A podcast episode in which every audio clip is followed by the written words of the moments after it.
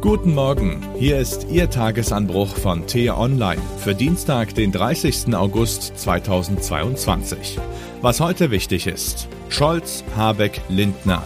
Heute müssen sie liefern. Geschrieben von T-Online-Chefredakteur Florian Harms am Mikrofon ist heute Axel Bäumling.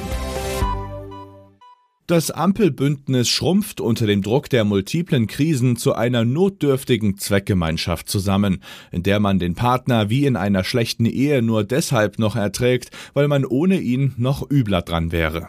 Vielleicht reicht es manchen Koalitionären jetzt auch einfach.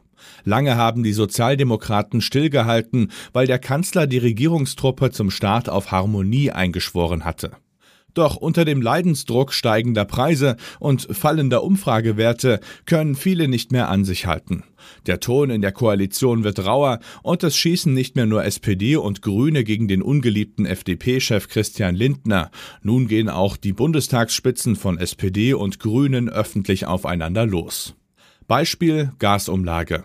Dass dieses hastig zusammengeschriebene Gesetz handwerklicher Murks ist, räumen mittlerweile auch viele Koalitionäre ein. Aber anstatt die gemeinsame Linie zu verteidigen und mit vereinten Kräften eine bessere Lösung auf die Beine zu stellen, haben die SPD-Genossen erst einmal den schwarzen Peter dem Wirtschaftsminister zugeschoben, schließlich stammt das Machwerk ja aus dessen Haus.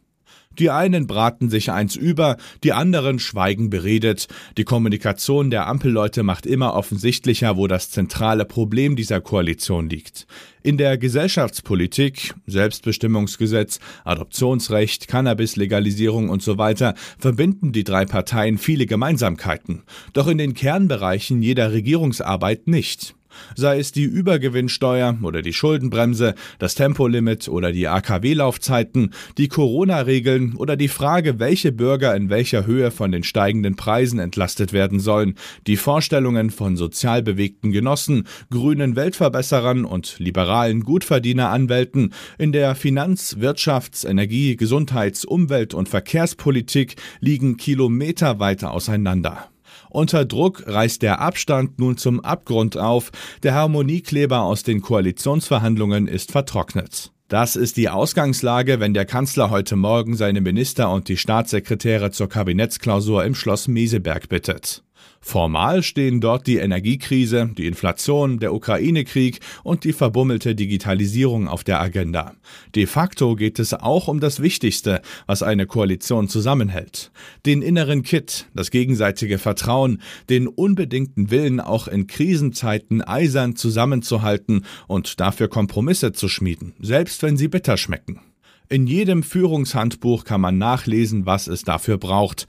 Natürlich eine konstruktive Bereitschaft aller Beteiligten, vor allem aber eine überzeugende Führungsperson, die klar die Richtung vorgibt, empathisch das Team zusammenschweißt, Skeptiker einbindet, aber auch Widerborste in die Schranken weist. Ist Olaf Scholz diese charismatische Führungsperson? Kann er das? Wohl kein Kanzler seit Adenauer ist so schnell nach Amtsantritt von so vielen großen Problemen heimgesucht worden wie er. Das vergessen einerseits sehr viele, die sich nun über jeden neuen Fehler der Ampelregierung ereifern, als breche schon der jüngste Tag an. Andererseits darf man neun Monate nach dem Start des selbsternannten Bündnisses für Freiheit, Gerechtigkeit und Nachhaltigkeit durchaus erwarten, dass die Damen und Herren jetzt mal die Kurve kriegen und die drängendsten Herausforderungen konsequent lösen, statt ihre Erfolge auf Nebenschauplätzen zu suchen. Die Gasumlage darf eben nicht Firmen zugutekommen, denen es ohnehin blendend geht. Menschen mit niedrigem Einkommen brauchen schnell mehr Geld, um Heizung, Essen, Bahntickets bezahlen zu können. Ein konsequenter Klimaschutz funktioniert nur mit strikten staatlichen Vorschriften. Und hey, die Corona-Regeln lassen sich doch wirklich einfacher formulieren. Die Ampelregierung steht am Scheideweg. Kommen die Koalitionäre bei den wichtigsten Themen nicht schnell zu Potte, könnte diese Kanzlerschaft ziemlich kurz werden. Was heute wichtig ist. Der meteorologische Sommer endet morgen. Klar ist schon jetzt, er war heiß. Sehr heiß. Zu heiß.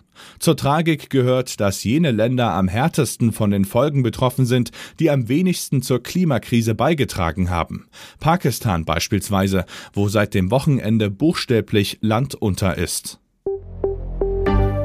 Hierzulande kümmert man sich vorrangig nicht um die Klima, sondern um die Energiekrise. Und die bringt ungewöhnliche Allianzen hervor. Weil das Seebad Lumbin am Greifswalder Bodden zum Standort eines schwimmenden LNG-Terminals werden soll, kommen dort heute Mecklenburg-Vorpommerns SPD-Ministerpräsidentin Manuela Schwesig und der bayerische CSU-Regierungschef Markus Söder zum Ortstermin zusammen. Die Recherche meiner Kollegen Lars Wienand, Stefan Steurenthaler und Sophie Lölke schlagen große Wellen. Sie haben aufgedeckt, wie Putins digitale Armada die deutsche Öffentlichkeit manipuliert. Das war der T-Online Tagesanbruch, produziert vom Podcast Radio Detektor FM. Uns gibt's auch morgen wieder und am Wochenende mit einer Diskussion zum wichtigsten Thema der Woche. Vielen Dank fürs Zuhören und Tschüss. Ich wünsche Ihnen einen schönen Tag. Ihr Florian Harms.